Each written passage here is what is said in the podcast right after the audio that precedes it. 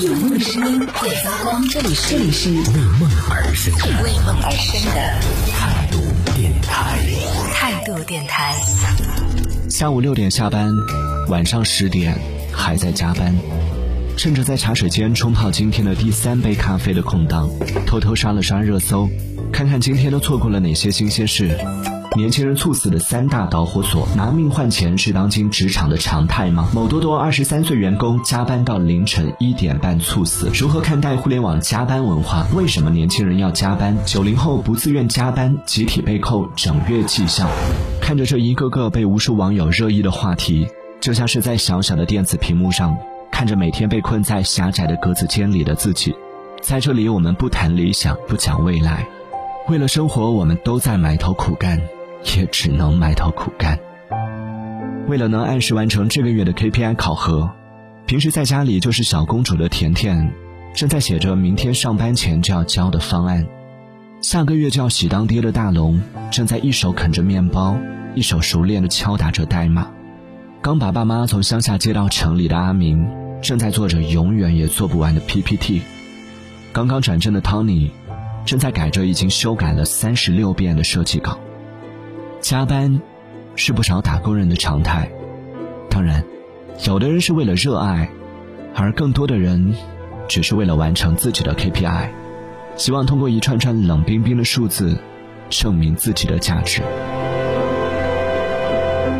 哎，你们公司有 KPI 考核吗？就算没有，你也别高兴得太早。即便你从来没有听说过什么是 KPI。你都从未逃脱过他的魔咒。上学时的成绩排名决定了你是优等生还是差生，能进 A 班还是 C 班，能上什么样的学校，甚至直接决定了你能有什么样的未来。进入职场以后，每个月的绩效考核让你忘了你的下班时间，让你忘了什么是周末，也让你忘了。理想和初心，即便是回到生活里，我们依旧得面对着一条永远也看不到尽头的人生进度条。几岁该结婚，几岁该生娃，什么时候该做什么样的事，似乎人生中所有的一切都被世俗的规则安排的井然有序。KPI，对于每个渺小的打工人而言，就像是一座无法逾越的大山，重到让人无法呼吸，却不得不负重前行。深夜十二点，看着办公室里还在伏案工作的同事，感觉身体被掏空的我，只能带着满满的内疚和自责，悄悄地逃离了办公楼。我甚至不敢回头去看一眼身后的大楼里，还有多少扇窗子正亮着灯。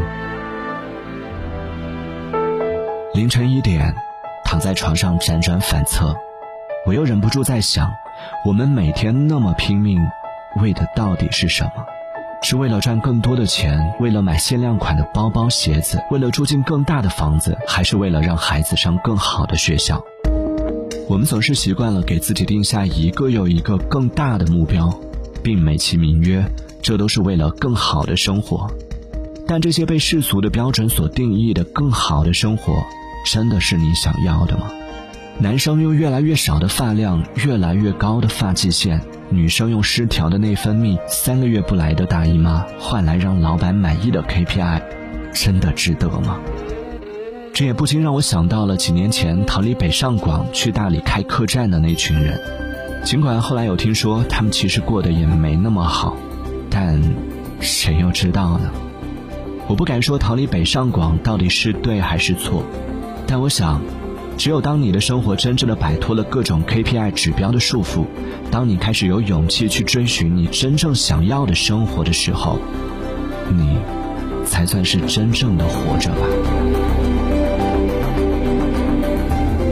尽管此时的我依然没有这样的勇气和魄力，尽管此刻的我依然在为了完成这个月的 KPI 考核而抓破脑袋，至少我知道深夜十二点的格子间里，我。并不孤单，生活不易。听到这里，如果你也有一样的烦恼和无奈的话，请为同为渺小的打工人的我点个赞吧。